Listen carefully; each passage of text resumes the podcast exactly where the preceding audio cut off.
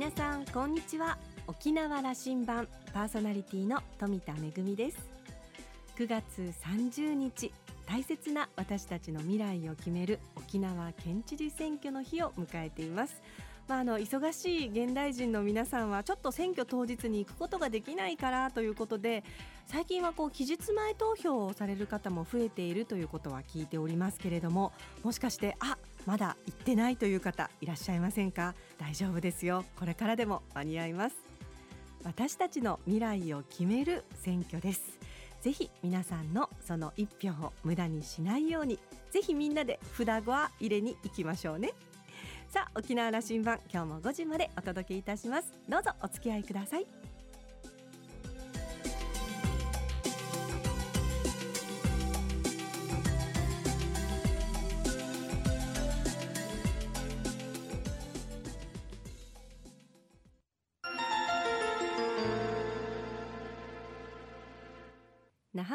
覇空港のどこかにあると噂のコーラルラウンジ。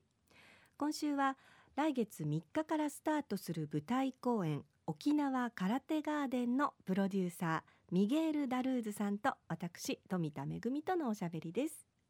ミゲールさんは1971年フランスブルターニュのご出身。沖縄空手に魅了されて来沖して25年。その間通訳や翻訳業フランス語講師をはじめさまざまな仕事を経験しました。その後2005年から沖縄空手に携わる仕事を始め昨年より沖縄空手会館内にある沖縄空手案内センターで広報を担当しています。10月3日からスタートする沖縄伝統空手道振興会主催の舞台公演沖縄空手ガーデンではプロデューサーを務めています。今回はミゲールさんが空手そして沖縄に惹かれたきっかけと沖縄空手ガーデンにかける思いを聞いています。それではおしゃべりをどうぞ。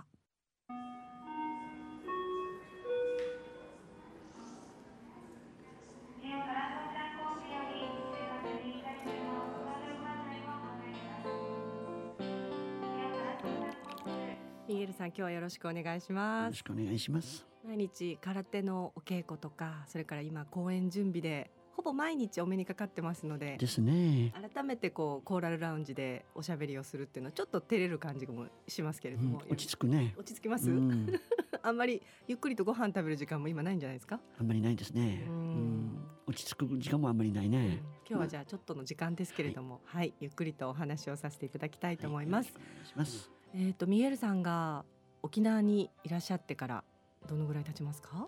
ちょうど今月で、えー、25年になります。25年、うん、そもそも最初に沖縄に来たきっかけって何だったんですか？そもそもは93年あたり、うん、えー、沖縄に行きたいなってうちのお母さんと話したら、うん、まあいいんじゃないかなと、うん、行ってみたらと、で、えー、9月中旬でえー、3か月の観光ビザで沖縄に遊びに来た、うん、その沖縄に惹かれたもともとの理由というのが空手だったんですよね。ということです、うん、空手はどうして習い始めたんですか？空手はたまたまたまたまでもないんですけど、うん、えー、まあボーイスカウトとかテニスとかね柔道はやってたんだけどあの、まあ、違うことをやりたいって言ってじゃあまあ空手もあるから、まあ、行ってみようかと。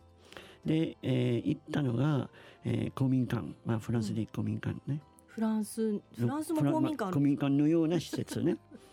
でその公民館で空手のクラスが週23回あって、うん、そこに通い始めた、うん、で、えーと、1年経つと大人のクラスに行かないといけないと、うん、それで道場移って大人とやったんだけど。その道場はもうその公民館ちょっと卒業して、まあ、子供子供向けで、えー、1516になると大人の部に移ると。あそれは本当に空手の道場がフランスに。まあ体体育館の中なんだけどもいわゆる空手道場だったよね、でそこでやると、えー、ただの空手じゃなくて実はやってるのは沖縄ゴージュルだよと分かってきてあただの空手じゃないんだと、それでうちの師匠があの沖縄の先生の組織のフランス支部長だったんですよね。そうすると、まあ、空手は、まあ、日本の武道と最初思い込んでたけどいやそうじゃないと。やっぱ沖縄の武術だと。それまでその沖縄っていうのは知ってたんです名前だけ知ってて、うん、沖縄の何文化とかアイデンティティと全く分からなくて自分の先生は沖縄に3回ぐらい来てたんで、うん。あちょっと分かってたんだけど深くは分かってなくて。ただ東京の空手じゃないと。うん。沖縄の空手。うん。それで8年間8年か9年間やったら日本に行きたいなと。だけど日本に行きたいというよりも沖縄に行きたいなと。うん。沖縄空手やってるから。それでもう直接、まあ、直接って言ってもねパリロンドンロンドン台湾台湾香港。あ香港台湾台湾沖縄の旅だったんだけどね。長い高かった。な高かったし。当時それが93 93年。年、そう。えー当時はあれですよね。今みたいにその自由旅行でもうもうなんかとパッとこうネットで航空券買えるとかっていう時代でもなかったですよね。そうだから本当にあの 3, 三都市経由で来て。で、えー初日今でも覚えてます。暑くて。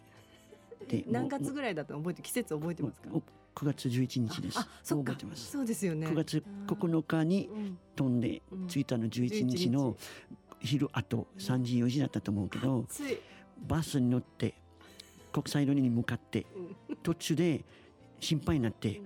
行き過ぎと行き過ぎとパレット小文字の前に止まった。それから今今天仏までずーっと歩いてスーツケース引っ張ってよそこでも迷ってしまってうん。でちょうど今あのむつみ橋はいはい。がありますよね。で平和通りのむつみ通りがあってそこでもう汗かいてもう地図見ながらわからないでおばちゃんが掛け声してくれて、うんそその時って日本語はできたんです全かく。全くゼロ。全くゼロです。こんにちはありがとう。でこのおばちゃんはなんとうん。私の師匠の妹だった嘘だ。本当だ。嘘だ。これ後で知った。で道場は口だよって言って誰かを引っ張って案内してくれた。ドキドキ道場の前に立つとうん。土曜日の夜だからもちろんみんな稽古を一生懸命やってるね、うんドア閉まってた、うんあが。あが。どういうことかなと道場に誰もいないからじゃあ2階に上がろうと言ったら、2階は私の先生の先生のお母さんがいて丸目してから何しに来たかな3 階行けと。3階に上がったらその道場で指導してた山城先生がいて、うん。山城先生がドア開けた時に私の顔を見てうん。私の汗を見てうん。空を見てうん「雨降ってるか?」って言われた。そのぐらい「雨降ってませんよ。汗だけです」そうそうそう。それからもう道場で23回2ヶ月ぐらい結構ずっと。稽古と寝泊まりして。あ。それで3ヶ月まあやっぱりもうちょっと長くいるっていうことでアパートを借りて。で文化ビザが取れて。うん。それからもうずっともう仕事もしだしてね。で25年。で25すごい。年まさか25年になると思ってなかったんだけどね。その間に結婚もして、うん。子供もできて、はい。本当にもう、うちなんちゅうみたいな感じになってますけれども、まあ顔はそのままね。フランス人だねでもどうでしょうそのまあね公民館で始めた空手に惹かれてこの沖縄までたどり着きこうして25年の時を過ごしてその間にずっと空手と関わり続けてるんですけどその沖縄の空手の魅力ってどんなところにあると思ってます？ミゲルさんは。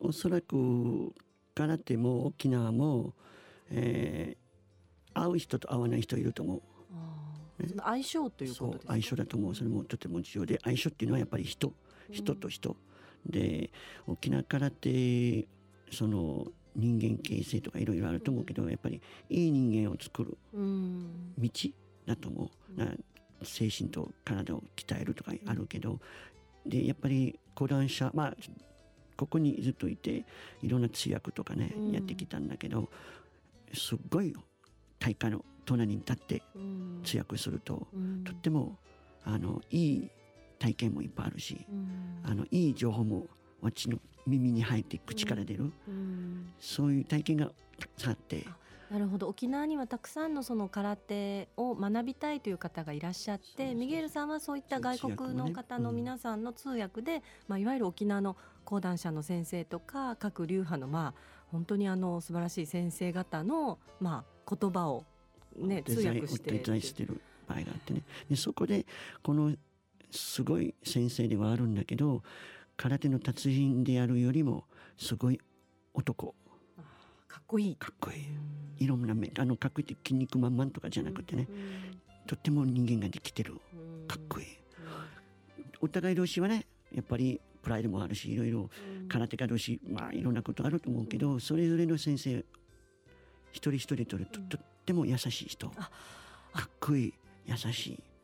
それは男ができてる。感じますね。あの普段そのまあ競技会などで見るシュッとしたこうね、うん。本当に迫力のある演舞なさってる先生方も実際にあの普段話してみるとすごい優しいおじちゃんおじちゃんだったりしますよね。それがあの新聞でよくあの、まあ、最近急な両選手が頑張ってもらって、ね、あのよくテレビに出てるんだ新聞に出てるんだけどいつも怖いポーズでね優勝のポーズ。そうするとみんな「いや怖いな。かっこいいけど怖いな」だけど本当はとっても立派な人、ね。とってもいい人でうん。かっこいい。うん。とっても、ね、鼻低い。え大会の先生も大体そうなんですよ。だけどか空手だけ見るとちょっと怖いなと。あるね。だからおそらく町道場に入るのもうん。勇気はいる。うん。わからない世界だからあっちまたって怒られるとか鍛錬させられるとかね。だけど先生は基地でありながらその自分の門下生を家族のように扱ってるからうん。優しい。優しい時に優しい。時にきつい。うん。豪と柔うん。陰と陽うんみたいなもんね。あそれがとっても魅力的だねとなるほどね。なんかあのやっぱり私たちって沖縄はその空手の発祥の地ということを知ってはいてもじゃあ本格的な空手を目の前で見たことがあるかとか言われると身内に例えば空手をやってる人がいたらちょっとね大会を見に行くとかっていうことあるかもしれないんですけどそうじゃない場合っていうのは実はそんなに多くの機会があるわけではないので。うんやっぱりあの今回の舞台作品を通してうん多くの方にその空手の魅力を知っていただきたいなと思っていますが、うん沖縄空手ガーデン。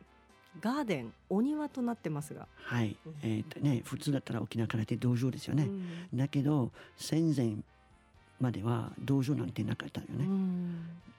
大体、えー、首里の士族うん。が空手をたしなんでそして自分の息子に空手を一子相伝で教える。それがその自分の自宅の、のお庭庭で稽古すると。うん。で、えー広がると、えー初回された士族の子供たちうん。にまた指導するうん。個人のが多いと思うけどそれもその子供がまあ14歳の141314歳の子が道場に来てうん。指導させあの、まあ、教えてもらって帰る。道場で空手が育てたよね。うん。で1940年から、うんまあ、前前からも空手クラブという研究所もあったと思うんですけど193040年から、まあ、ちょ道場に似たようなものが出てきて流派も出てきてうん。戦後から、まあ、ちゃんとコンクリートのうん。道場、今のまあ、道場の形が出来上がってき木器もあったと思うけどね、うん。それで道場ってあるんだけどそれまではねおそらくなかったと思うんですよね。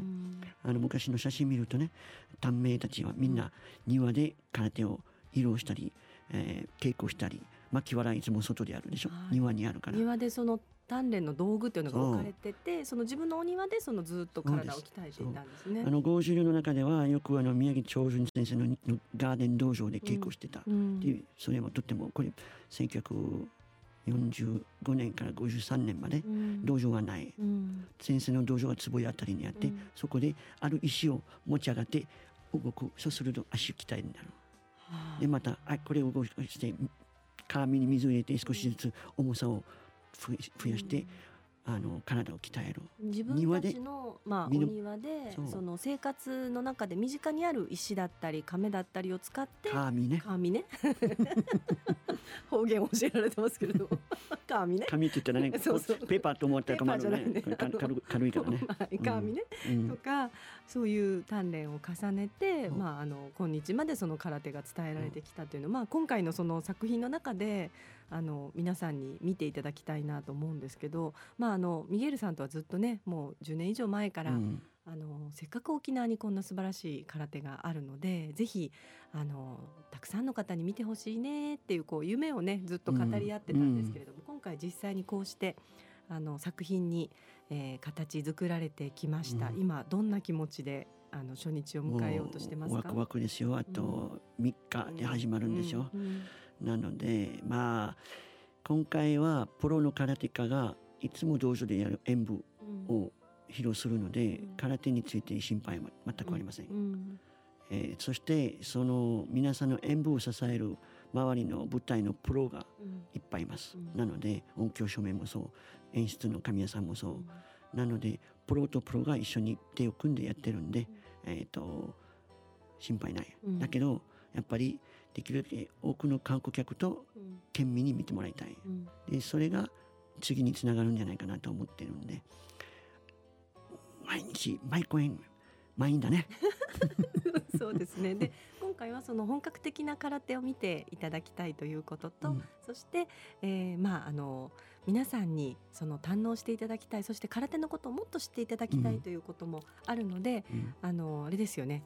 映像を一緒に、あの空手の演舞ってねあの各道場の演舞大会とか団体の演舞大会ってあ、まあ、定期的にあるんですけどこれ関係者しかね府警とかしか行かないんですけどその時ってよくあの何々何々団体による何々方。うん。あんまりね解説がなくて。うん。であのお沖縄の人も観光客の人にもその空手の真髄を伝えたい。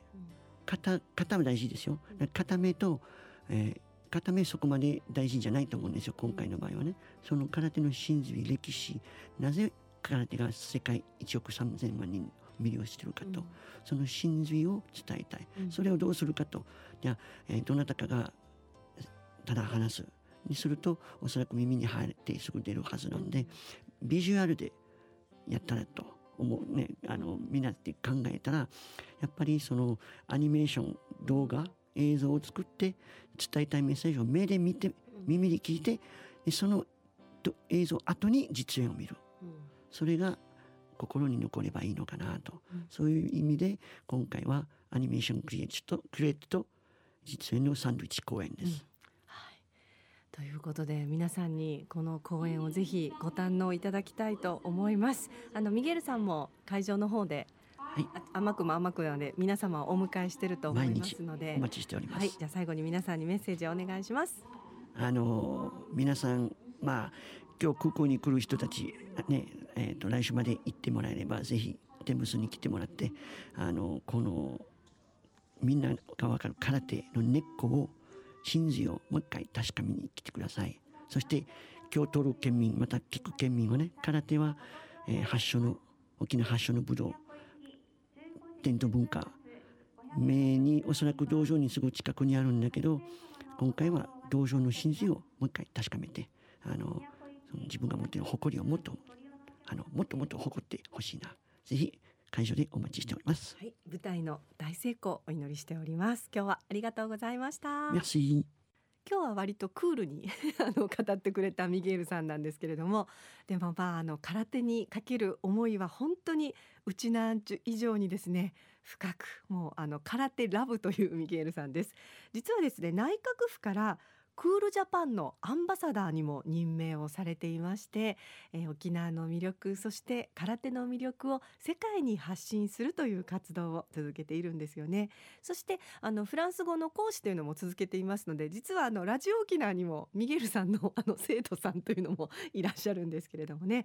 こうして沖縄とフランスそして沖縄空手と世界を結ぶ活動を続けています。ぜひあの舞台公演私も会場におりますので皆さん遊びに来てくださいね。今週のコーラルラウンジは沖縄空手ガーデンプロデューサーのミゲール・ダルーズさんと私富田とのおしゃべりお届けいたしました。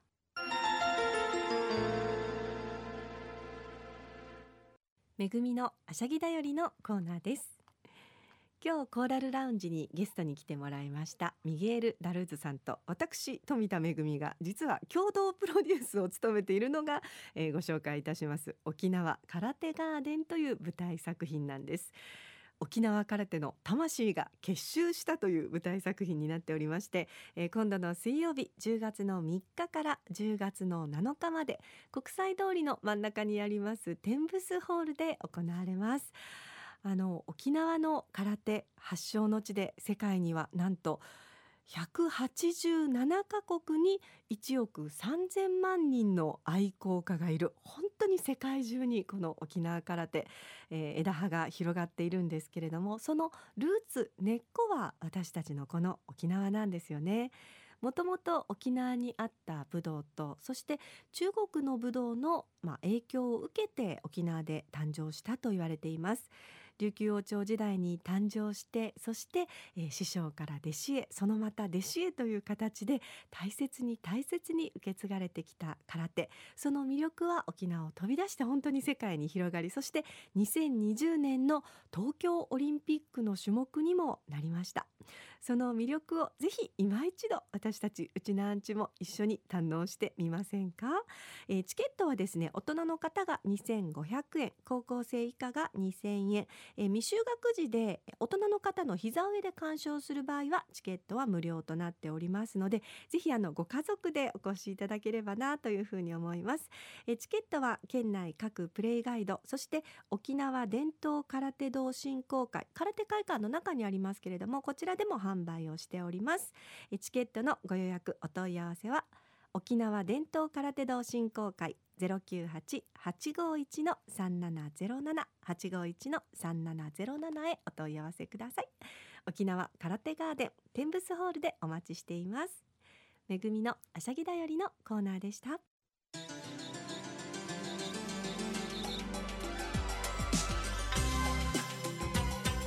ラジオ沖縄ではラジコでの配信を行っています。スマートフォンやパソコンでリアルタイムでお聞きいただけるほか1週間の振り返り聴取も可能ですよ。沖縄羅針盤今週も最後までお付き合いいただきましてありがとうございました。そろそろお別れのお時間です。パーソナリティは富田恵でした。それではまた来週。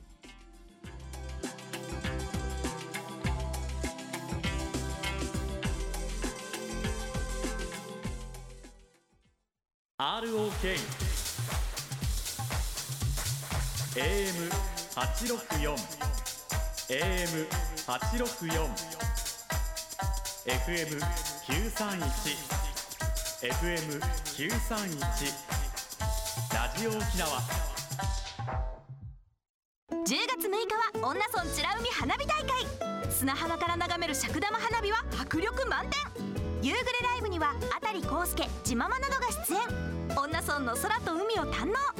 来場にはシャトルバスまたは公共交通機関をご利用ください。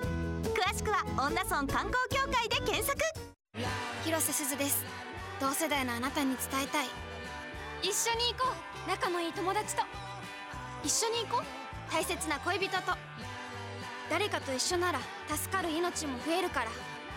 そのつながりを命のつながりに初めての献血。